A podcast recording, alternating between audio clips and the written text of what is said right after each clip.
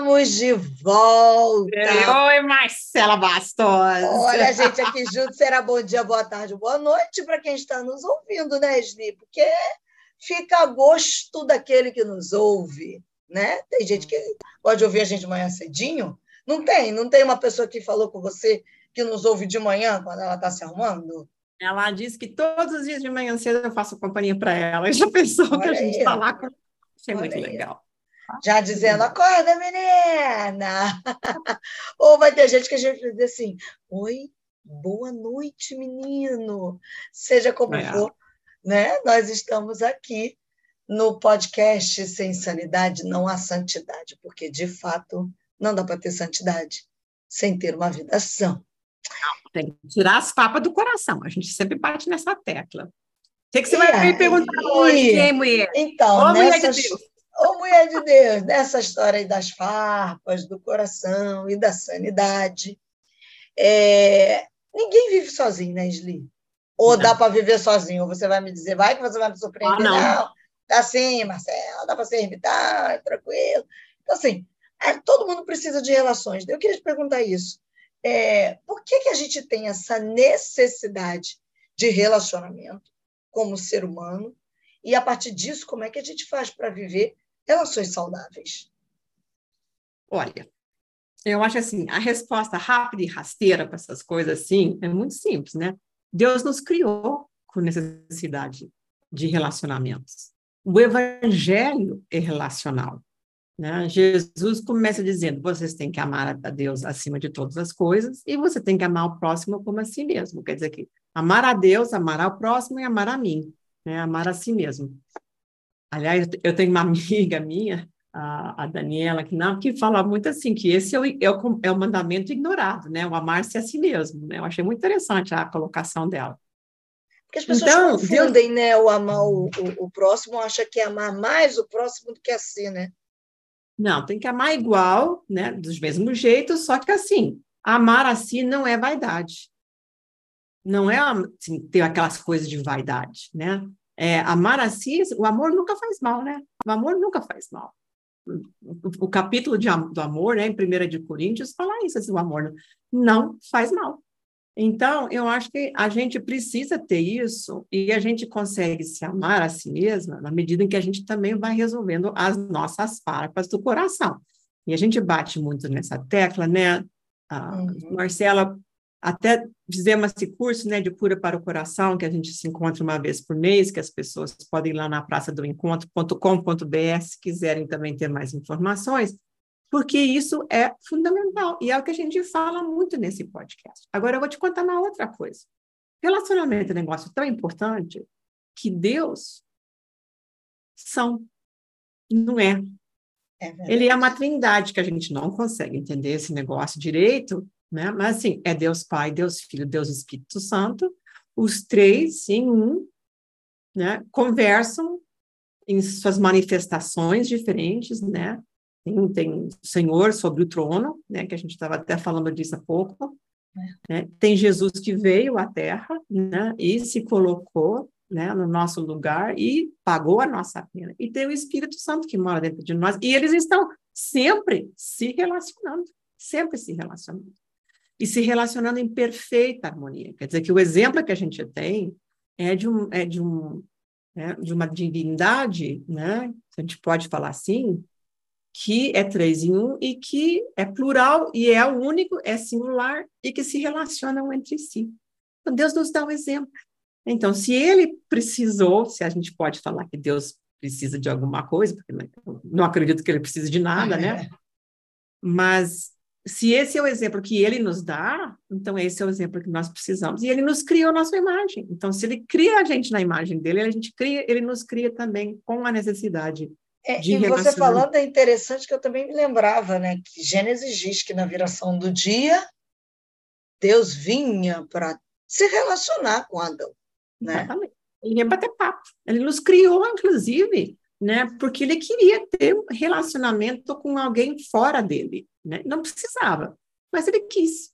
Né? Mesmo com todo o risco que é amar, porque quando a gente ama, a gente dá livre-arbítrio, e a pessoa pode amar ou pode nos rejeitar. como foi a decisão, ai, malfadada, e que pela qual nós pagamos até hoje e que infelizmente a gente também vive isso até hoje.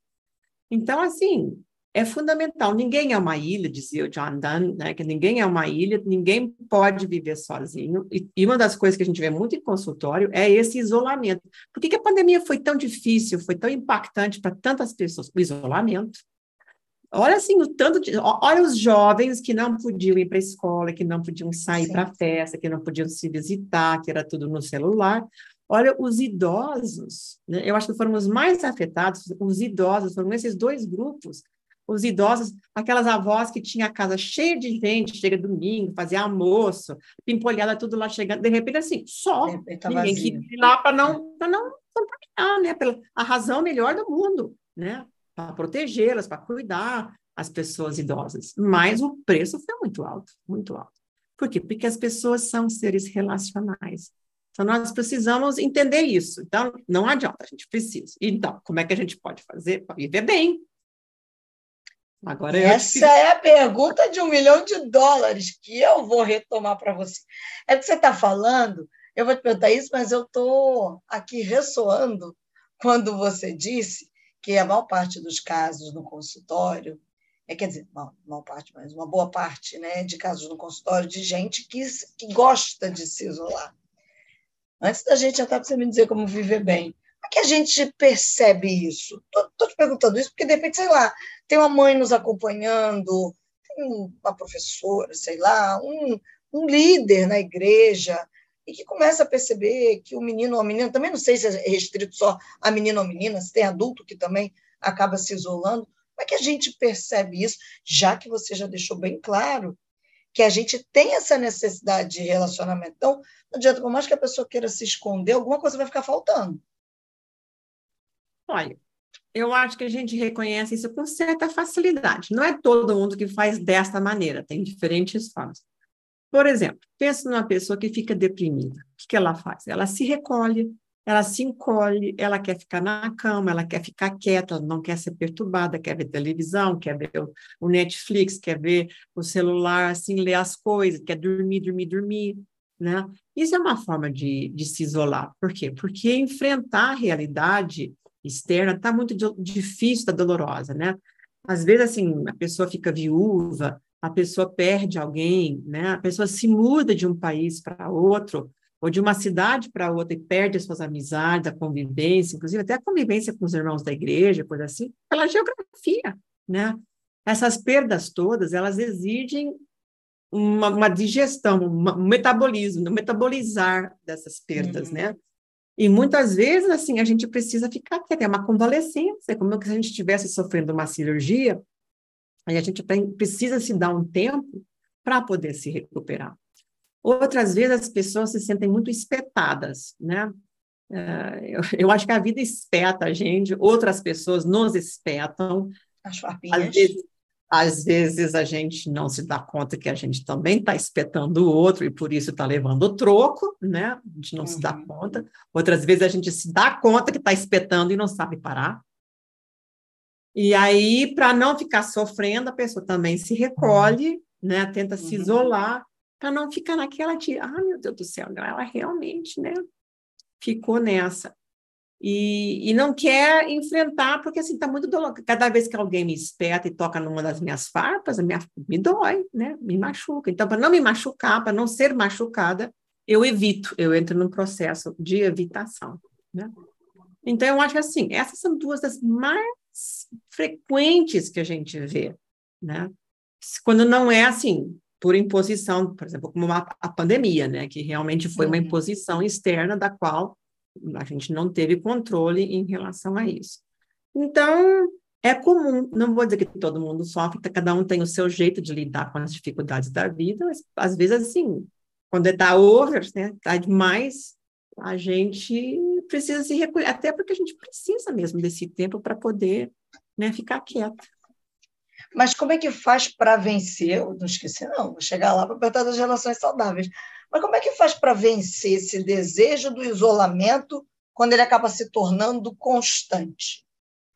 Mais do que deveria. O tempo foi como você falou. É verdade, é necessário. Sei lá, o pessoal gosta de falar da diferença da solitude para solidão. Mas quando é que isso começa a sair do contexto? Espera aí, não. Está passando, como é que eu saio disso? Eu não sei se eu entendi bem, mas assim, por, por, um lado, assim, a gente percebe quando as coisas estão desproporcionais, né? Digamos assim, a pessoa enviuvou, ela passa uns meses quieta, recolhida, isso é normal. Você e as pessoas que... têm que respeitar, né? Porque tem gente que não respeita, né? E, e eu acho assim, no Equador ainda se tem um costume muito antigo, né, de que no primeiro, as pessoas mais antigas, os jovens já não fazem isso, mas as pessoas mais antigas, durante os primeiros seis meses depois que alguém da sua família imediata, mãe, pai, marido, esposa, Deus me livre, um filho, né, alguma coisa assim, eles se vestem de preto fechado. Durante seis meses. Durante seis meses. E os seguintes seis meses, eles põem preto e branco. Então, quando você percebe uma pessoa que está sempre de preto, não é porque está de moda, não. Entendeu? Especialmente as senhoras, assim, as pessoas mais velhas, os senhores, é um sinal de respeito. E é um sinal de luto, onde as pessoas estão sinalizando: olha, eu estou em um processo de recuperação emocional. Olha, eu vou dizer bem sincero, eu acho isso muito, muito, bacana, por um lado, né? porque sinaliza para os outros que eu estou no momento delicado da minha vida. Inclusive, assim, no aniversário da morte, aí eles tiram o luto, né? Tem assim, quase hum, um ritual, é né? Quase de tirar. Ritual. É, e aí a pessoa volta a vestir cores, né? E muitas vezes não é assim sair no dia seguinte de cores assim super vivas, né? Mas esse, esse processo. Então assim, a pessoa sinaliza para os outros e os outros também têm uma oportunidade de reconhecer e de confortar, de consolar, de ter paciência, né? Esse processo todo com, com essa pessoa que está vivendo isso. Então, eu acho assim, é importante a gente ter, ter esses rituais, essa sinalização. Isso é uma coisa que a gente perdeu. Então, as pessoas não têm noção de que essas coisas podem levar muito tempo. Eu me lembro de uma viúva que me procurou muitos anos atrás. Eles tinham estado casados, eu acho assim, 44, 45, 46 anos, algo assim. A vida, né? É uma vida, é uma vida. E ela disse assim, ela veio, acho que já fazia uns quatro ou cinco meses. A gente foi trabalhando um pouco. Aí um dia ela disse assim, sabe, agora que passaram cinco meses, é que eu realmente estou acreditando que ele morreu. Porque até então, claro, eu sei que ele morreu, fui no enterro, estou sabendo, não, mas assim, ele viajava e é aquela sensação, daqui a pouquinho ele chega. Tá. Porque esse era o ritual, né? Ele viajava, eu ficava sozinho um pouco, daqui a pouquinho ele voltava. Então, agora que passaram tanto, passou tantos meses, é que assim, uma parte do meu inconsciente, uma parte do meu ser, da minha alma, está reconhecendo que ele realmente não vai voltar. Em compensação, os meus filhos estão dizendo: mãe, mãe, está na hora de deixar deixa para trás. Ah, deixa para trás. Ó, já passaram quatro meses, bola para frente, mãe. Agora que estou começando a cair a ficha. Uma outra amiga, depois de oito meses, né, de um falecimento repentino, ele morreu de um infarto fulminante, assim, puf, inclusive, estava voltando para casa nas vésperas de Natal. Hum. Sabe, são oito meses, até hoje eu não consigo lidar com as roupas dele no armário. Estão todas lá penduradas. E vai ser quando eu der conta, quando eu puder. Não dou conta por enquanto, não dou conta por enquanto. Então, não é uma coisa repentina. Uma outra amiga minha também que se casou bem mais tarde, né? E depois de uns 10, 15 anos, ele faleceu também, em dois, três, quatro, acho que foi em dois meses ele faleceu de um câncer muito agressivo, e ela jovem ainda, mal tinha 60 anos, e disse assim, eu não, eu não esperava ficar viúva, assim.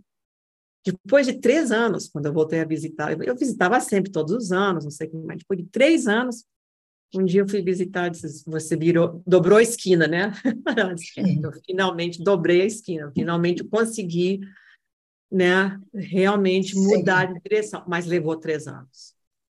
Então, eu acho assim, no final das contas, a gente está falando muito assim, das perdas, e elas são, infelizmente, elas fazem parte desta vida. Né? Deus não nos criou para termos perdas. Ele nos criou para vivermos eternamente juntos, em relacionamento perfeito e harmônico, como a Trindade é, como a divindade é, para sempre. Não era para ter pecado, a gente não tinha que estar essas coisas. Então, o pecado rompe essa perfeição, rompe essa, essa assim, rasga essa, essa relação perfeita. E aí nós passamos a ter morte e perdas, e perdas muito importantes. E todos temos, né? todos vamos morrer. E se há uma coisa certa na vida, é que em algum momento o Senhor vai nos recolher. Então, a gente tem que saber dessas coisas também, como aprender a lidar com as perdas. Mas isso é outro programa, né, mulher? É, não, mas é porque eles estão, né, tá diretamente ligado à questão da necessidade do relacionamento. E aí, obviamente, que todo mundo que já entendeu que precisa do relacionamento, que as perdas vão acontecer em casos extremos, como a gente disse, a gente não quer perder em casos, posso dizer assim, bobos, de bobagem. E aí, a minha pergunta será, mas para o próximo, como que a gente constrói relações saudáveis? Já que somos seres relacionais, já que não queremos, de fato, perder, como é que a gente constrói? Tem algum segredinho? Bom, não perde, não, que semana que vem eu vou arrancar tudinho da doutora Esli. Me conta Combinado. tudo, Esli. Semana que vem eu te dou umas dicas. Dizer assim que eu sei tudo, não sei, não, mas eu dou umas dicas de como mas a gente pode... dicas boas você vai me dar. Vou te dar umas dicas boas, combinado, vou sim.